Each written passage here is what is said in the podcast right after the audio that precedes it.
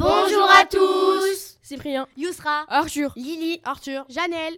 Nous sommes sept petits journalistes de la classe de 5e 3 et nous allons vous présenter un reportage sur les distributions de fruits et légumes au collège depuis la rentrée. Tout a commencé. mardi 9 octobre 2018 à 9h30 au collège Anne-Franck. Une conférence de presse a eu lieu pour le lancement de l'opération Fruits et légumes au collège, en partenariat avec les associations Colvert et Angel de nos fermes. Cette opération a été lancée par le conseil départemental du Vaucluse. 15 collèges participent à cette opération cette année.